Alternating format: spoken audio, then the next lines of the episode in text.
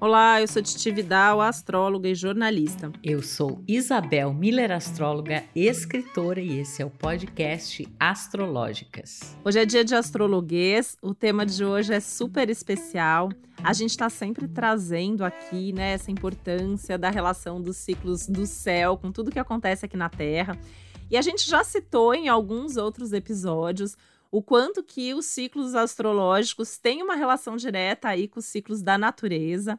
E isso inclui no, os nossos signos, né? Os signos, eles têm uma relação direta aí com as estações do ano. Cada estação do ano começa com o ingresso do Sol num dos signos cardeais, tem seu ápice num dos signos fixos. O último mês de cada estação acontece aí com o Sol num dos signos mutáveis. E isso diz muito sobre as próprias características de cada um desses signos astrológicos. Mas hoje a gente quer aprofundar esse assunto e outras relações aí do céu com a natureza. E nada como receber alguém aqui que entende do assunto. Então a gente hoje tem um convidado muito especial, Anderson Santos, que é biólogo, é botânico, é mestre em botânica, trabalha com pesquisa e ensino já há mais de 20 anos já realizou mais de 80 expedições pelo Brasil, pesquisando a flora e a relação entre as pessoas e a natureza. E é fundador da Escola de Botânica e apresentador da série de Natureza Terra Brasil, em exibição na TV Cultura e no Animal Planet. Anderson, seja muito bem-vindo. A gente está muito feliz de receber você aqui no nosso podcast. Eu agradeço demais o convite, Titi e Isabel. Estou animadíssimo aí para esse papo, para a gente fazer essas conexões né, entre natureza e astrologia. Obrigado. Nossa, quando você fala até, né, assim, é, é, você pesquisa, né, justamente essa relação entre as pessoas e a natureza, isso tem tudo a ver, né, também com a gente falar de astrologia, porque é isso, está tudo interligado realmente, né? É, particularmente acredito que a gente tem uma relação muito profunda, né? Mesmo que a gente não esteja atento a esses movimentos naturais, né? Então, o abrir de uma flor, o sol que aparece de manhã, a lua que aponta no céu em algum momento. Muita gente está deixando isso passar despercebido, mas independente da gente perceber ou não, são eventos que estão rolando né, e que se conectam de forma muito direta com a vida humana. E quando a gente olha na história da humanidade, eu acho que não faltam exemplos, principalmente no passado, né, de situações, povos, grupos humanos e pessoas que estavam mais despertos a olhar para isso e a perceber o quanto que existe uma relação direta com todos esses movimentos astronômicos, astrológicos e dos seres vivos que estão aqui na Terra também. Né? É muito interessante, né? Eu acho que uma das coisas assim que esse momento, inclusive, evoca e pede de todos nós é essa reconexão maior com a natureza, né? A gente está com uma, um posicionamento agora que é Urano em Touro e que fala muito assim que a melhor conexão é a natureza, né? E como você falou, Anderson, é, talvez assim por esse excesso tecnológico, né? Esse mundo que a gente vive, as pessoas perderam muito essa conexão, né? Não existe mais aquela aquela ligação, né, mais natural, que era uma coisa assim muito é, muito clara nos nossos antepassados. E é interessante que a astrologia ela está dizendo, olha, tá na hora da gente retomar isso, está na hora da gente se reconectar, né? Então esse episódio ele é muito bonito, né? É uma grande alegria receber você aqui para compartilhar seu estudo, seu conhecimento, seu trabalho, suas pesquisas. É, e eu acho que é também um grande chamado para todos nós, né? Para que nós saibamos olhar mais para o nosso entorno, respeitar mais a natureza e justamente perceber essa conexão entre o céu e a terra, né? E todos esses processos. É, Isabel, tem uma coisa que eu costumo dizer, né, que eu não consigo enxergar na natureza nenhum movimento ou manifestação de ansiedade. Para mim, não existe ansiedade no mundo natural além dos humanos, né? Os humanos manifestam as suas ansiedades de várias formas, mas eu nunca vi uma planta ansiosa para abrir sua flor mais rápido, né? Ou a terra girando mais rápido para a luz chegar mais perto, né, para o Sol aparecer mais rápido também. Então, acho que, de fato, nos últimos tempos, aí, nas últimas décadas, é só olhar para como era a vida dos nossos avós, né, avós e avós. Para a maioria das pessoas aí que tiveram a oportunidade de conviver ou de saber da história dessas pessoas, né, é, se a gente voltar uns 50, 80 anos aí para trás, a gente vai ver que muita gente estava muito mais conectada né, a esses movimentos e perceber esses acontecimentos naturais do que na atualidade. Então eu vejo que a astrologia ela tem um, uma coisa que eu gosto muito nesse sentido, que é de alertar, né? de trazer, na verdade, fazer essa leitura que nos faz de novo perceber, olha, pode estar acontecendo algo, presta atenção nisso, né? Eu acho que o que mais a gente precisa na atualidade são desses lembretes para a gente se conectar com a gente mesmo. Né? Nossa, com certeza, né? E, e quando a gente fala isso de natureza, eu tenho um pouco esse hábito é, de, de. Eu tenho tentado, né, assim, voltar a observar, até por exemplo, né? É, a época que vai nascer o IP amarelo. Eu sempre penso, é sempre na época que o sol está chegando em Libra, né? É a hora que a gente vai colher maracujá, quando o sol está chegando no signo de peixes. Então, assim, a gente sempre associar, porque é isso, o sol, ele nessa mesma época do ano, ele vai estar tá lá naquele ponto, né? Então, essa relação com as estações e vai falar justamente da época, né? A época que a gente tem determinada fruta, a época que a gente tem determinada flor. E a gente consegue ver esse reflexo na natureza, que na verdade a gente está sentindo isso dentro da gente o tempo todo. Então, tem épocas do ano que a gente também fica mais introvertido, mais extrovertido, que as coisas acontecem, né? Então, nesse sentido que você traz o alerta da astrologia, a astrologia fala muito sobre o tempo certo das coisas, né? É tempo de quê? É tempo para quê? Então, acho que é, é, é um, assim, uma super relação, né? E aí eu queria te perguntar, né, Anderson, assim, em que é, aspectos assim que você percebe essa relação da astrologia com a natureza mais fortes ou assim o que que você tem né de histórias nesse sentido para contar para gente olha eu eu me lembro muito claramente eu tenho um grande amigo astrólogo a gente morava no mesmo prédio em São Paulo e eu tinha acabado de mudar para lá e estava conhecendo os vizinhos ainda. E aí esse vizinho falou: Oi, tudo bom? Deixa eu me apresentar. Você mudou para cá há pouco tempo. É, eu queria te fazer um convite. Vai ter uma festa sábado na minha casa e vem todo mundo aqui do prédio. Era um prédio pequeno.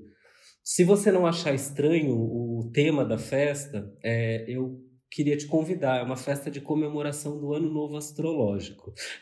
e eu fui para essa festa e era muito engraçado porque eu estava já me preparando exatamente para esse momento sem olhar naquela ocasião para a astrologia, né? Eu estava pensando, bom, daqui a pouco a gente tem uma mudança de estação chegando por aí, e era exatamente março, né, que estava acontecendo o movimento. Eu falei, bom, a estação daqui a pouco muda, então eu, eu tenho as minhas comemorações íntimas de celebração de chegada de cada estação do ano, né? Primavera, verão, outono, inverno. Eu estou sempre celebrando, que particularmente é, são formas que a gente tem de olhar de uma maneira muito profunda, né, para esses movimentos naturais. E eu tava me preparando lá, de repente ele falou, vem para Eu falei, bom, eu vou lá para ver qual é, e foi divertidíssimo. E de fato era uma festa de celebração do, né, do, do ano novo astrológico ali para ele. Dali para frente, eu acho que abriu um portalzinho mesmo de curiosidade da minha parte, que foi de tentar criar relações ou conexões né, entre esse tema que eu gosto tanto, que eu sempre, né, por conta desse amigo, tive esse estímulo maior ainda para entender mais, para interpretar melhor esses movimentos e tem um ponto que me marca muito ao longo do ano, que eu acabei de citar, que é a entrada né, do que a gente chama as estações do ano. São solstícios e equinócios, né, do ponto de vista da astronomia, que é uma outra área que se relaciona diretamente com a astrologia. Né? Então, eu tenho um momento, para mim, eu curiosamente, vou revelar aqui, eu nasci no dia 23 de setembro. E no, dia, no ano que eu nasci, era o início da primavera, exatamente naquele ano. Então eu nasci com essa informação de que eu sou uma criança que nasci, tinha nascido no dia que começa a primavera. Varia um pouco, tem ano que a primavera começa 21, 22, às vezes 23. Mas foi muito legal conviver, principalmente na infância, com esse, com esse dado, né? com essa informação, porque sempre eu estava atento, nossa, vai começar, é o meu aniversário, mas vai começar um negócio aí, vai começar uma nova coisa. E para mim não é só uma festa de celebração do meu novo ano, mas sim de um ano novo que eu celebro como um ano novo da natureza. Quando a gente para para analisar né, o que acontece no mundo, é importante a gente considerar que o planeta Terra, a ciência divide em dois hemisférios, hemisfério norte e hemisfério sul. Então, quando é verão no hemisfério sul, é inverno no hemisfério norte, né? As coisas são invertidas. Mas eu estava no hemisfério sul e eu sempre pensava nesse movimento da primavera, né? O que, que isso representa do ponto de vista natural ali? O que estava acontecendo no meu entorno? E de fato, o lugar onde eu morava via de maneira muito clara as flores abrindo, né? Ah, os passarinhos chegando e vocalizando, né? Cantando com mais intensidade naquela época. E isso, de fato, abriu um olhar para esses movimentos. Então eu vejo que a relação mais íntima que eu vejo, de fato, é com esses, esses ritmos né, que são dados pelas estações do ano. Verão é o momento da gente estar expansivo, né? pelo menos no hemisfério sul, assim como no inverno é o momento do ponto de vista biológico, né, daquilo que está vivo, todo mundo que está vivo no inverno, de alguma forma está reduzindo um pouco o seu, sua forma de viver ali, está ficando mais calminho um pouquinho, né? Então, eu sempre olhei para isso como uma relação mais profunda que existe entre astrologia e natureza, né? Acho que não tem como separar uma coisa da outra, porque são formas da gente olhar para esses movimentos naturais, né? E, conseguir se aproximar cada vez mais desses movimentos, né? Nossa, muito legal, né? Assim, é, é pensar, e a gente fala isso, né? A gente é, é, fruto ali do nosso do momento do nosso nascimento. Isso inclui é, exatamente tudo, né? Porque vai ser isso. No nosso aniversário sempre vão ser as mesmas frutas, por exemplo, né? É, às vezes a gente pensa assim, ah, aquele, aquele doce, né, que alguém da família faz com determinada fruta para o seu aniversário e que não, não serve para o aniversário do seu irmão, porque naquele momento aquela fruta não é a estação dela, né? A gente está num momento tão louco, né, Anderson, que tem várias frutas que a gente tem o ano inteiro hoje em dia. Mas, e, e acho que isso também fez a, as pessoas, no geral, perderem um pouco dessa conexão, né? Com astrologia, porque a gente não vê o céu nas grandes cidades, a gente não tem a poluição, a gente tem a luz, né? Então a gente não vê esses movimentos. E, e a gente não tem, assim, né? Porque hoje em dia, ah, tem morango o ano inteiro, né? Você tem determinadas frutas ali, só que na verdade a gente sabe que tem porque as coisas são feitas de uma outra maneira que não segue naturalmente ali o fluxo da natureza, né? Então é muito bonito ouvir você contar essa história, né? E, e aí, para quem até tá ouvindo a gente, e a gente citou aqui, mas para explicar um pouco mais isso, né? É, a gente tem 12 signos que são uma combinação de quatro elementos da natureza com três ritmos que são formas de manifestação, né? Então, quando a gente fala. É, ah, toda estação começa com, nesse momento que o Sol ingressa, que são justamente os solstícios e os equinócios, né? Então, naquele momento que as pessoas anunciam, ah, o equinócio vai ser esse ano, tal dia, tal hora. Nesse dia e hora, realmente o Sol está entrando, está ingressando num desses é, signos tidos como, como cardeais, né? Então a gente tem o início da primavera e do outono com Ares e Libra, e a gente tem os solstícios com o Câncer e o, e o Capricórnio, né? Então é, é muito legal. Mas eu imagino que a gente tenha várias outras conexões para fazer, né? Aí, seja vindo de mitologias antigas, é, seja das pró do próprio cultivo, né? De plantas, relação, imagino que até assim, com fases da lua e outros ciclos celestes, né? Sim, tem uma forma de plantar que ela recebe até um nome específico, que é a agricultura biodinâmica é a forma de plantar a partir do entendimento ou da movimentação, né, da compreensão da movimentação dos astros. Então, é uma, eu diria que uma filosofia ou até uma forma da gente olhar para a agricultura, respeitando esses movimentos, principalmente do Sol e da Lua. Tem influência, sim, de outros planetas na agricultura, na verdade, de planetas né, na agricultura biodinâmica, mas muita gente no mundo olha para isso como uma ciência de fato, né? Como uma maneira da gente entender, olha, agora é o momento de plantar raízes, agora é o momento da gente plantar sementes, né? Então, tem uma coisa para a gente considerar que, claro que a ciência, né? Quando a gente fala de ciência como um todo, a ciência ela vem ao longo da, da história da humanidade trazendo que é a coisa que mais eu gosto do universo científico, que ela nasce a partir do mistério. Né? A ciência ela nasce a partir de uma dúvida. Então alguém teve lá uma dúvida de alguma coisa e, sei lá, vai, vai atrás dessa coisa que não tem explicação, eu chamo de mistério, né? E nasce a ciência. Então começa a investigar algo a partir dali. E, claro, ao longo de um, uma linha do tempo, a gente percebe que muitas coisas que não eram sabidas, as pessoas não sabiam explicar, ao longo de um tempo a ciência vai explicando, né? vai traduzindo esses acontecimentos, principalmente da natureza. E, e, é curioso porque a ciência ela não aceita ainda de maneira clássica, né? ela não, não considera é, que exista uma influência da Lua com a vida humana no sentido biológico, por exemplo. Ah, não tem nada a ver a Lua com. É o que se mais ouve dentro do universo científico, né? Com os nascimentos. Só que de uma maneira matemática, é pura matemática, é estatístico o negócio. Nascem mais crianças em noites de lua cheia, né? Então eu falo que esse campo ele ainda está no, no lugar do mistério, que a ciência ainda não conseguiu explicar, mas que se a gente é formado por um monte. Nós somos um montinho de matéria orgânica, né? Eu costumo dizer que essa é a nossa definição. Cheio de água. Bom, se a Lua empurra as marés ou empurra a água do oceano, o que, que acontece com o nosso corpo humano, né? De maneira muito curiosa também, o ciclo de vida humano, e aí não estou nem falando do ciclo apenas feminino, né? O ciclo de, de vida, da, o ciclo de reprodução feminino, mas é o ciclo da vida humana. Ele, ele tem uma relação com o tempo lunar, porque as lunações elas variam de 28 a 29 dias e meio. E as menstruações, não é mais ou menos isso também, né? Que acontece quando uma mulher está no seu período fértil. Então, é, existe sim, de, de alguma forma, mesmo que a gente não tenha ainda explicações é, tão lógicas, né? É, evidências de que um alinhamento está feito entre tudo que está fora da Terra e tudo que está dentro da Terra. Né? Então, acho que é bem difícil ser um planeta flutuando no espaço e não receber influência, tudo aquilo que está vivo, pelo menos, não receber influência do que está fora.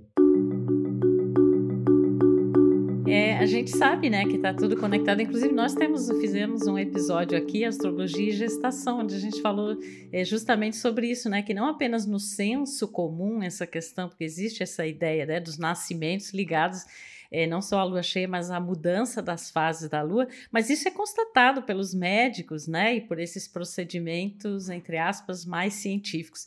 Eu achei tão bonito, Anderson, quando você falou, né, a ciência vem de um mistério. Na verdade, tudo é um grande mistério, né, e eu acho que é uma grande loucura tentar separar isso, né, de que algo é mais, assim, racional, cartesiano, e a astrologia, ela é também um grande mistério, retrato, né, de todas essas nossas é, conexões. Então, é, é, muito interessante e eu acredito, né? Inclusive, eu acho que até pelo pela agricultura celeste, né? Por, esse, por essa jornada que a gente vai, vai fazendo de entendimento dessas conexões, que cada vez mais é, vai haver uma reaproximação entre esses saberes, né? Porque isso é algo que a gente vivencia na prática né? Mas eu acho que existe muitas vezes essa divisão e é muito bonito quando alguém, né, com esse conhecimento traz para gente essa visão. Agora, eu confesso que eu fiquei aqui com uma, uma curiosidade, né? Você falou que nasceu, nasceu no dia 23, então será que você é virginiano ou libriano? Você cresceu com alguma dúvida em relação a isso? Porque a gente tem, né, essa, esse. A cada ano não é sempre no mesmo dia, no mesmo horário, que mudam as estações, e ou seja, que o sol ingressa algum signo. Você já teve alguma dúvida a esse respeito? Já fez o seu mapa? Já constatou alguma coisa assim? Já fiz mapa, já constatei, e eu sou virginiano. eu nasci no dia 23 de setembro, mas eu no, no ano em que eu nasci, bom, o Sol ele estava num outro lugar, né? Na verdade, a gente teve um movimento. É o que acontece, acho que é isso, né? Uma coisa até para esclarecer para as pessoas. Quem nasce nesse intervalo, né, nessa cúspide aí, pode receber essa influência. Eu acho muito legal isso, né, ter nascido nesse lugar, porque a natureza ela não é tão rígida, né? Assim, o que mais a gente vê em movimentos do mundo natural é flexibilidade. Então as coisas também não são tão cartesianas, né? Elas não são tão radicais assim. Ou você é uma coisa ou você é outra. Não, tem tem o um meio termo das coisas. Então eu nasci num dia em que meu signo é outro. é que nesse dia é que a gente fala sempre, né, que por exemplo, dentro de um dia, quando você nasce nessas nesses limiares, depende da hora, porque uma pessoa, por exemplo, que tenha nascido na madrugada ou de manhã, ela pod poderia, né, pertencer ainda aqui no caso ao signo de Virgem, se nascesse à tarde à noite ao signo de Libra, né? Então é interessante isso, isso é uma informação que muitas pessoas não sabem, né? É porque o calendário que a gente vive, ele não é um calendário que segue esses ciclos, né, celestes, então do sol, da lua, como como isso existiu em outros tempos, né? Muitos calendários eram baseados nos ciclos de sol e de lua. E é interessante, né, a gente trazer isso, porque tem essa variação de dia mesmo, então dependendo do ano, é um, é um dia antes ou um dia depois. E dentro daquele dia, nem todo mundo que nasce naquele dia vai ter o mesmo signo solar. Da Lua, isso acontece com mais frequência, né? Porque a Lua, a cada dois dias e meio, mais ou menos, muda de signo. Então, quem nasce naquele dia, a gente às vezes vai fazer o mapa do dia ali, não sabe exatamente se a pessoa tem uma lua ou a outra, né? E no caso de Sol, muita gente não tem essa ideia de que isso realmente pode acontecer. Então é muito legal a gente esclarecer, né? Faça um mapa, né? Quem, quem nasceu ali, ou até às vezes na véspera, um dia depois, porque pode ser que no ano que você nasceu realmente você não seja daquele signo. É, já aconteceu várias vezes comigo, tenho certeza que com a Isabel também, né? A gente às vezes revelar para um cliente na consulta que ele não é do signo que ele achou que era por 20, 30, 40, 50 anos. E tem gente que fica assim, é, tem altas crises existenciais por causa disso, inclusive. Eu tive, mas passou já. já passou. Tem que passar, né, Anderson? A gente, a gente, fala que assim, né? Eu sempre falo, gente, a gente tem que amar tudo do nosso mapa, porque é o mapa que a gente tem. Eu nunca me esqueço que isso aconteceu uma vez com uma moça que achava que era leonina e ela se descobriu canceriana. E ela desandou a chorar e ela chorou compulsivamente por 15 minutos na consulta. E ela falava: Não pode ser verdade. Eu falei: Gente, se não fosse verdade, você não tava chorando desse jeito. Só uma canceriana pra chorar assim, né? então, é, enfim, depois ela ficou bem com isso. Ela, por sorte, tinha o ascendente em leão, então ela continuou entendendo que metade, pelo menos, ali estava preservado do que ela tinha acreditado a vida toda. Ficou satisfeita. Ficou. Anderson, você tinha comentado comigo, né, até antes da gente é, gravar, que você tinha algumas coisas também interessantes para falar, né, sobre a relação que os celtas faziam do, dos astros e a relação com a natureza. Então a gente também queria ouvir um pouquinho disso. É, na verdade, tem uma coisa que eu tenho olhado há bastante tempo, que é, é essa nossa relação atual, né? Com, eu, prefiro, eu gosto muito de chamar de mundo natural. Tem uma coisa que a gente precisa, acho que, saber, é, que há pessoas no mundo que não, não que vivem no mundo sem os conceitos de natureza, né? O que, que é isso? Uma das coisas que mais eu estou acostumado a ouvir nos últimos tempos é alguém falar assim: olha, saí de, tô de férias e tô indo para a praia para ficar perto da natureza. Fui lá para o sítio e voltei melhor para casa porque eu estava perto da natureza. Foi para tal lugar, foi no parque, viu os passarinhos. Ah, o parque tem tanta natureza. Bom, isso é uma visão muito atual de mundo, né? E isso não é só do Brasil, isso acontece no mundo todo, mas é uma ideia que a gente tem na atualidade, nunca generalizando isso, né? Mas é uma ideia de que a natureza está num outro lugar, né? De que eu preciso ir até a natureza para ficar perto da natureza, preciso estar naquele lugar que é o menos manipulado pelos humanos, lá é natureza, minha casa não é natureza. Bom, não, não é verdade isso, porque se a gente faz essa leitura ou se posiciona desse jeito no mundo, a gente está se colocando fora da natureza e a gente é parte dessa natureza. Do contrário, como é que a gente vai ter influência de todos esses movimentos né, astronômicos, de todos esses movimentos de clima. Quando esquenta, a gente sente, a gente sente porque é natureza. Esfria, a gente sente, né? Quando anoitece e a luz natural desaparece, a gente está dentro dessa natureza. Então, é, eu venho investigando um pouco de que maneira as pessoas no passado se relacionavam com esses eventos tão simples como o amanhecer, o anoitecer, né? O aparecimento da Lua no céu, o desaparecimento da Lua, o aparecimento de um planeta como Marte, que às vezes é mais fácil da gente enxergar, que fica lá vermelhinho, né? dependendo do dia, da época do ano, a gente consegue ver de um, jeito mais claro, algumas estrelas mais né, clássicas ali, que as pessoas estão mais acostumadas a identificar no céu. Isso sempre esteve ligado à história da humanidade de forma muito íntima, porque antigamente não tinha relógio, a gente sabia que o dia estava acabando, que estava escurecendo, né? Assim como a gente sabia que o inverno estava chegando, que estava esfriando, né? Por mais que a gente tenha uma tendência em alguns lugares hoje a dizer, olha, é, não tem mais estações do ano. Parece que todos os dias o, a temperatura muda. Não é bem assim. É que a gente não está muito atento a esses movimentos quando a gente fala isso. Na prática, continua esfriando, continua esquentando. É claro que de outro jeito, é natural que isso mude ao longo do tempo também, né? Mas aí quando a gente olha um pouquinho para trás na nossa história, a gente vai ter exemplos de alguns povos que foram povos muito impressionantes, que tinham uma relação íntima com é, os astros, em especial, e os astros regiam as sociedades, né? moldavam o que, que aquela sociedade ia fazer, determinava a hora de plantar, a hora de comer, a hora de colher, de festejar alguma coisa. Né? Então a gente tem como exemplo rápido né? os egípcios, os egípcios tinham um calendário, isso a Titi falou, é, é importante a gente lembrar de, desse aspecto. O nosso calendário atual, para a maioria dos seres humanos, é o calendário gregoriano. Um calendário que foi é, votado ali no século XVI, dentro da, do cristianismo, como um calendário que regiria, né, ia reger o tempo é, a partir dali. Claro que ele não foi inventado naquele momento, ele já vinha, era um calendário já usado, mas ele passa a ser, do jeito que é hoje, no século XVI. A gente está falando de 500 anos que a gente usa essa forma de medir o tempo. Antes disso, eram outras maneiras. Os egípcios, por exemplo, dividiam o ano em três, em três tempos. Era um período de é, cheia do Nilo, né? Então o rio era o principal vertente ali deles de, de análise da natureza. Então quando o rio subia, eram quatro meses que era cheia do Nilo. Tinha um outro período que era o período do plantio, né? Que eram mais quatro meses. E um outro período que era o período de colheita, mais quatro meses.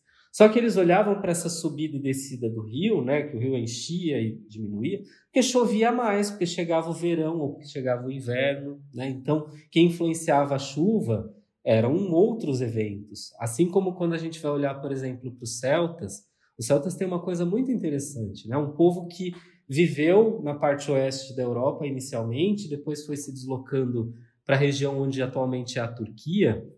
E os celtas eles tinham uma relação é, astronômica com e não só astronômica, né, com a natureza como um todo, que eles dividiam o ano, o ano celta era dividido em oito etapas.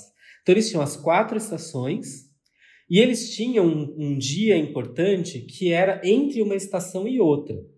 Então, por exemplo, entre a primavera, que esse ano vai começar dia 22 de setembro, e o inverno, que se eu não me engano é 21 de dezembro esse ano, existe, se a gente conta os dias, tem um meio do caminho. Geralmente é entre o dia 31 de outubro e o dia 2 de novembro.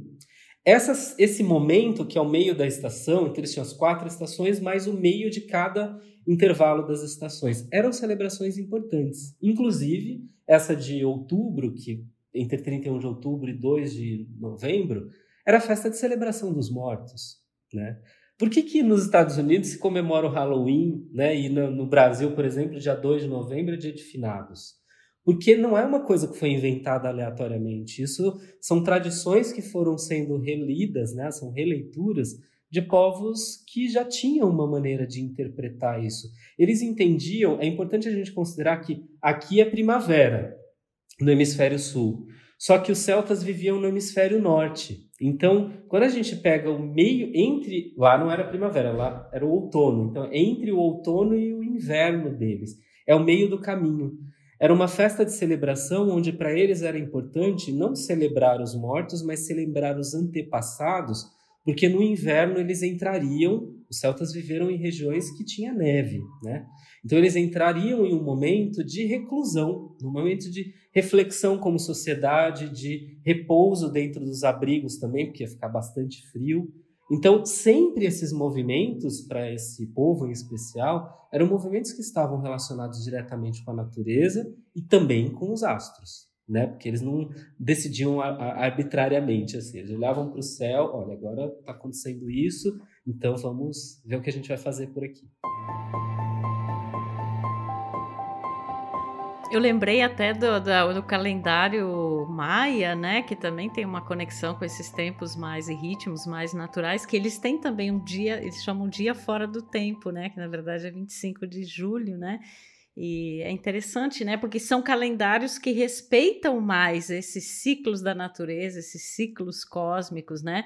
Muito diferente do gregoriano, que foi uma coisa assim, estabelecida, né?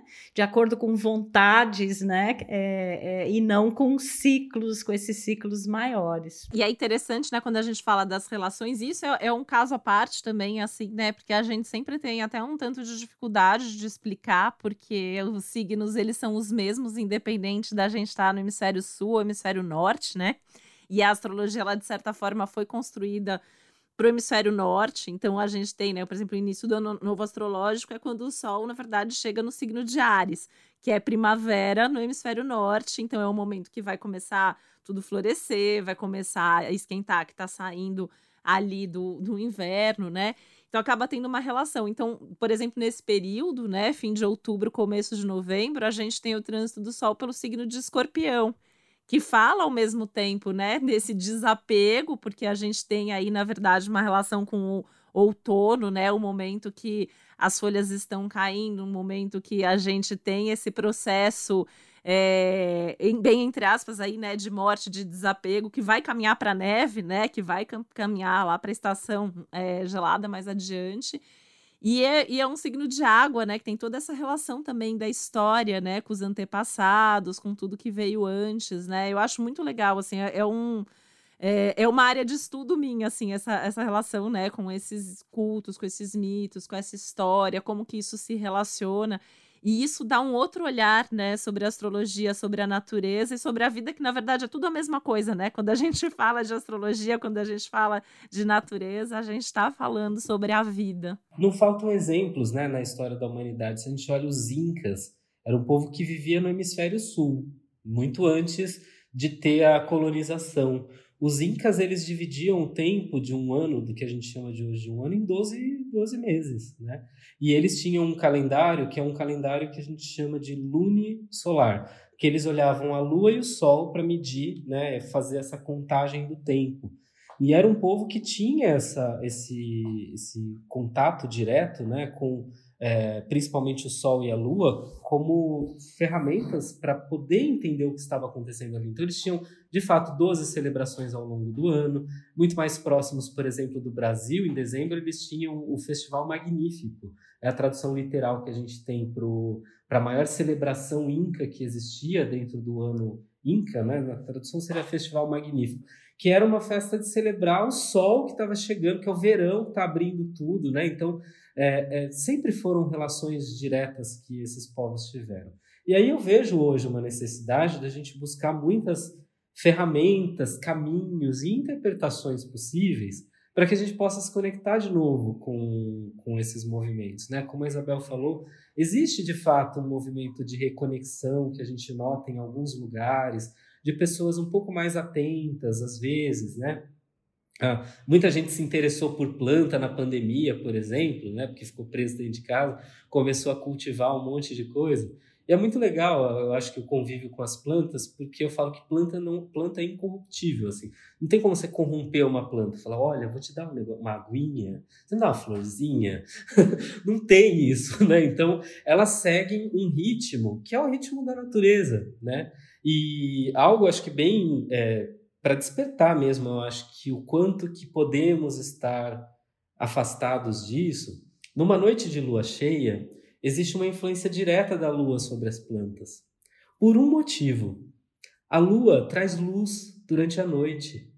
Planta vive de luz, né? Planta depende de luz. Então, essas plantas que estão por aí aberto, num lugar aberto, você está uma noite de lua cheia, ela está rebatendo a luz do sol, isso incide sobre essas plantas e tem influência. Né? Por mais que a ciência ainda hoje, de novo, vocês ficam lá tentando, não explicou ainda com detalhes, mas não importa, tem influência, isso a gente sabe. A gente vê os bichos, né? Assim, quem convive como eu, com gato, cachorro, próximo da lua cheia, eles são muito mais agitados, assim, né? A gente vê que os cachorros às vezes chegam até a uivar, mesmo perto da lua cheia, né? É muito mais existe uma sensibilidade, né? Porque às vezes a gente ouve, né? As pessoas às vezes que são muito céticas e tal, falam, não, é, as pessoas ficam sensíveis na lua cheia porque elas sabem que é lua cheia, mas a, o, o, cachorro não sabe que é lua cheia, né? A planta, não, né? Ela, vai sentir ali as marés, né? A gente tem toda essa que você mesmo citou, aqui essa questão das marés, mas a gente sente, né? Isso no, no, nos bichos, assim, eu vejo isso muito, muito forte, né? Tem essa,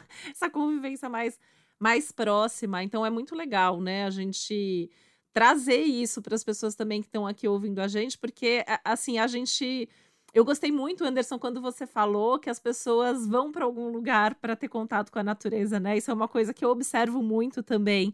É, e eu acho que eu nunca verbalizei, eu não sei se eu já tinha ouvido alguém verbalizar isso assim para mim, mas é uma coisa que a gente não para para pensar, né? Que a gente tem a natureza atuando 100% do tempo, independente de onde a gente esteja. Parece que às vezes, assim, o ser humano ele está tentando burlar isso, né? Com a artificialização, com essa coisa realmente assim, da, essa luz artificial, a gente vê hoje é, esses próprios dispositivos, né, eletrônicos, muito mais gente com dificuldade de dormir, né? Assim, parece que os ciclos eles ficaram mais desregulados, né? Então é interessante que muitas coisas que a gente observa empiricamente empiricamente a gente sabe que, que a gente observa a diferença, por exemplo, em relação aos nossos antepassados, mas ainda existe essa uma certa resistência, né, da ciência, enfim, que a gente até estudando, né, assim, os, os próximos ciclos, é, acredita que vai haver realmente essa reaproximação, porque na nossa vida cotidiana a gente pode observar muita coisa de como existe essa correlação entre esses movimentos, né? É, celestes e os acontecimentos terrestres. Né? É importante a gente abrir espaço, né? Hoje a vida cotidiana de muita gente, principalmente quem mora nos grandes centros urbanos, né? Os relatos, ah, estou muito ocupado. Esse muito ocupado tira da gente a oportunidade de um estado de presença, né? Eu acho que muitas vezes nós não percebemos o que está acontecendo e muitas vezes também existe uma tendência né, a responsabilizar o outro, a responsabilizar. Então a gente sai um pouco né, do, do, do, das nossas responsabilidades pelo simples fato de que a gente não está observando. Eu pergunto para muita gente, né, como eu convivo com muita gente dentro de sala de aula, qual foi a última vez que você plantou alguma coisa? De maneira muito curiosa, muitos adultos me dizem que foi um feijão no algodão, né? Então, você parar para pensar que a gente faz esse exercício quando a gente é criança, foi a última vez que você plantou alguma coisa? Qual foi a última, qual, você, qual o momento que você se sente, que é uma pergunta para a gente se fazer. Qual é o momento do meu dia que eu me senti mais natureza, né? Então os relatos eles são muitos. Eu vou aqui já antecipar, né, antes da gente ficar fazendo uma pesquisa, mas ou é no banho, quando as pessoas relatam, eu estou no banho. Claro, você está sozinho, está sem roupa, está assim, recebendo água em cima de você, ótimo. Tá assim. Mas muita gente relata que é quando está caminhando e sente o vento. Né? Então, esse, essas sensações, que são sensações simples, que é sentir o vento, ver a chuva. Há quanto tempo, né? Muitas vezes a gente vê que choveu, mas não viu a chuva. Quando eu era criança, a gente tomava banho de chuva e não ia morrer, né? Hoje em dia a gente não pode mais tomar banho de chuva. Eu entendo também, é tudo compreensível dentro dos contextos, né? A gente precisa também de analisar cada contexto, mas essa falta de contato direto com esses elementos naturais, eu pergunto muito, falo, mulheres, há quanto tempo você não vê a lua, né? Claro que não é só para as mulheres, é para todos os seres humanos, mas Gente, o tempo, esse tempo de vida, esse tempo dos ciclos, é um astro que está de uma maneira muito direta relacionado né, também à nossa vida humana. Então, você não está mais venerando esse, esse, esse astro lá no céu, não está vendo mais de que lado nasce o sol em relação à sua casa. Sempre nasce no leste. Mas onde é o leste? Você não sabe, não vê mais o sol. Então, essas são, acho que, alguns exercícios para a gente fazer que, que podem né, nos aproximar desse lugar, desse estar na natureza, se sentir mais natureza. Né?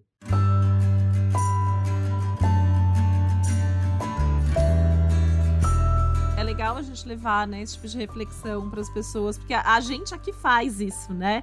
Mas mesmo a gente que faz e que tem consciência disso, às vezes a gente se perde, né? Porque é isso, é a correria do, do, do dia a dia, tem semanas que a gente vai viver menos isso do que outras, né? Eu falo isso sempre, assim, gente, o, o, o, sol se põe todos os dias, mas toda vez que a gente tem oportunidade de ver um pôr do sol, é emocionante ver o sol se pôr, né?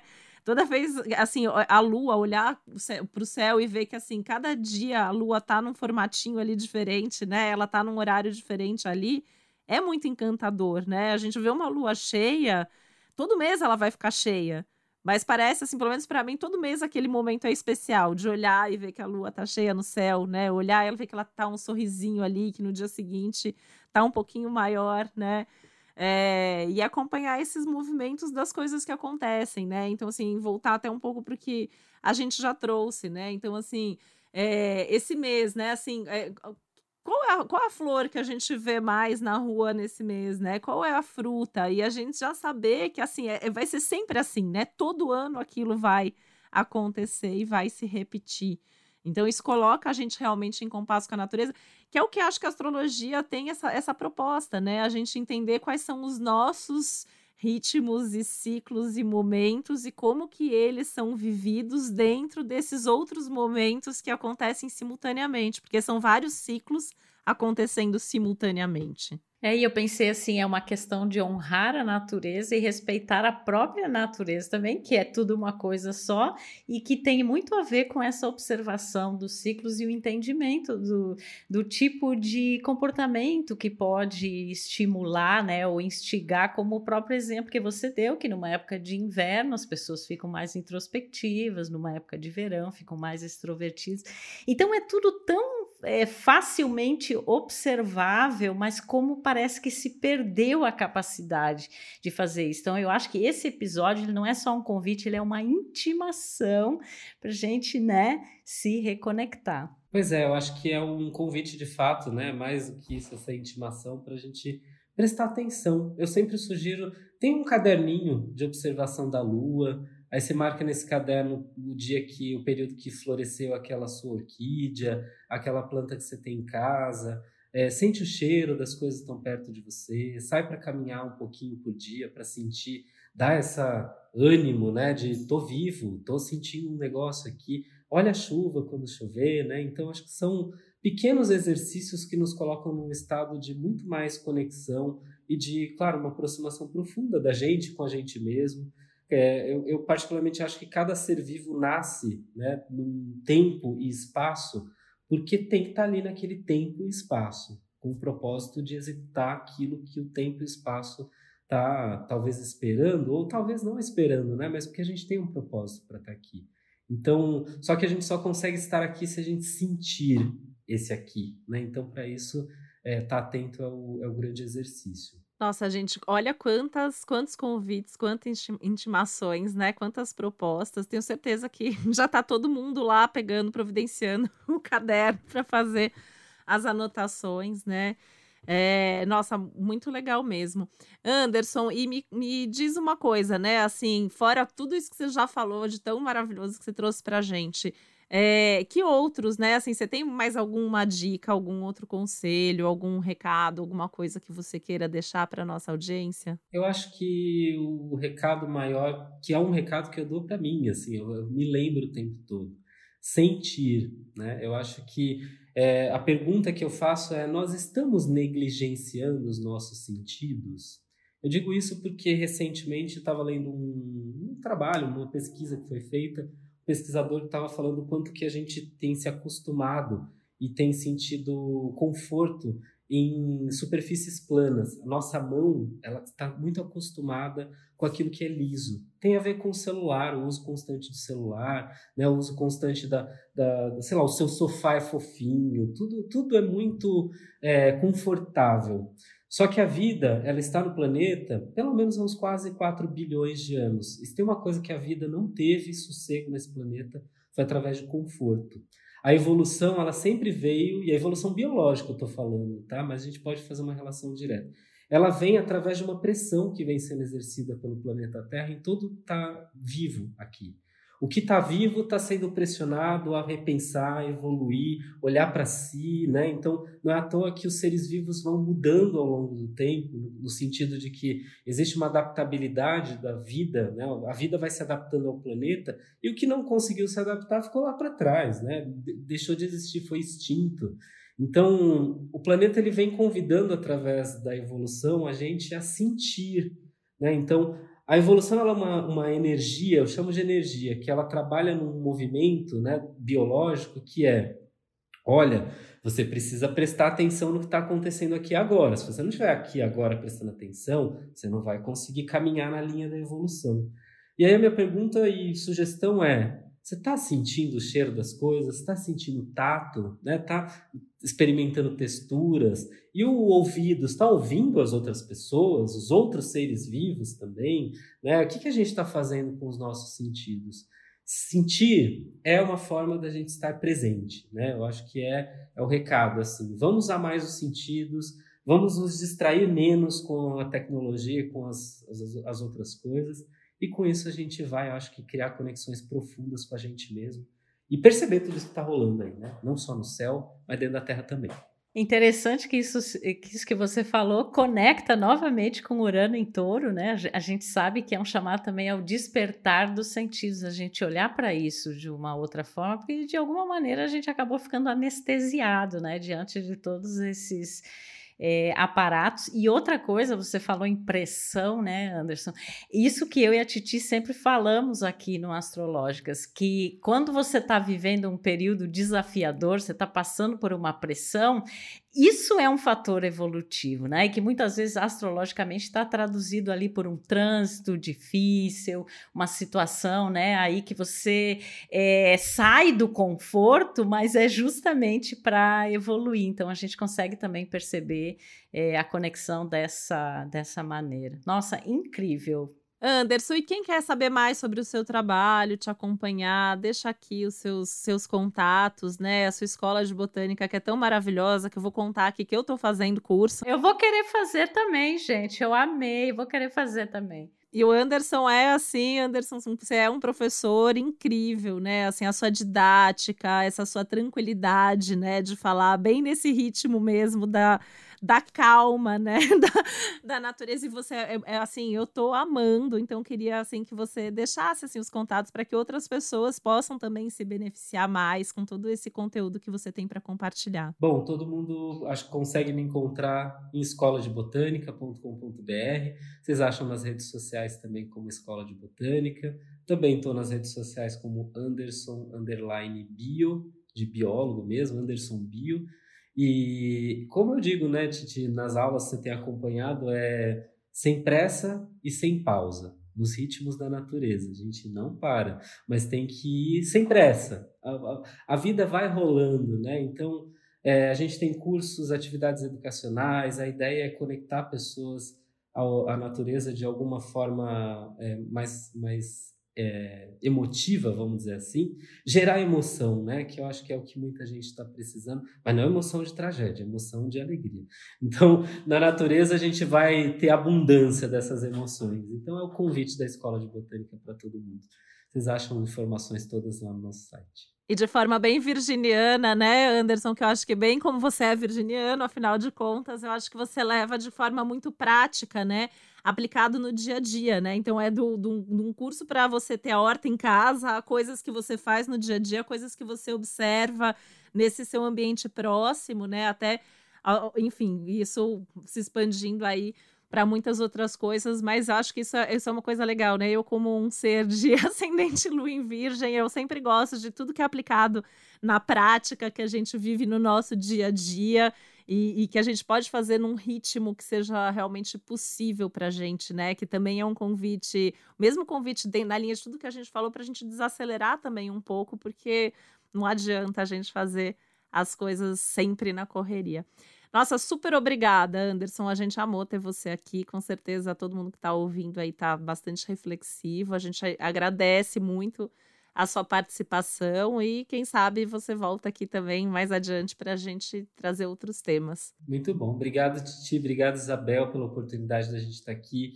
juntos, acho que falando desse assunto e desmistificando um pouco, né? Eu acho que é muito importante que a gente compreenda que todas as áreas do saber, elas, quando falam da vida humana e quando falam daquilo que está vivo, elas estão, de certa forma, diretamente conectadas. Né? Então, às vezes são olhares por, por lugares diferentes, mas tudo está relacionado. Se a gente está aqui dentro desse mesmo planeta, tudo tem relação. Então, obrigado pela oportunidade de estar aqui com vocês. Viu? Muito obrigada, viu, Anderson? Eu adorei. Realmente uma lição poética de natureza. E olha, eu vou querer fazer esse curso. Seremos colegas de Tividal, porque incrível mesmo.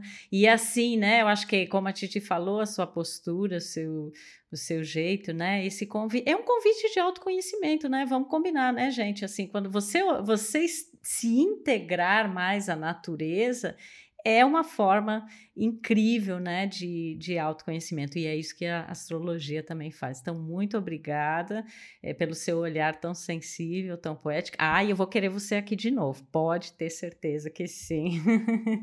um grande beijo e até o próximo Astrológicas, gente. Um beijo, pessoal. Obrigado. Beijo, até o próximo episódio podcast Astrológicas é uma realização Globoplay e G-Show. Produção Yoyo Trex. Apresentação e roteiro Isabel Miller e Titi Vidal. Criação e produção executiva Josiane Siqueira. Produção Karine Colpo e Léo Raffner. Edição Juliana Cavalcante. Trilha sonora de Bian, Duda Suliano e Hugot.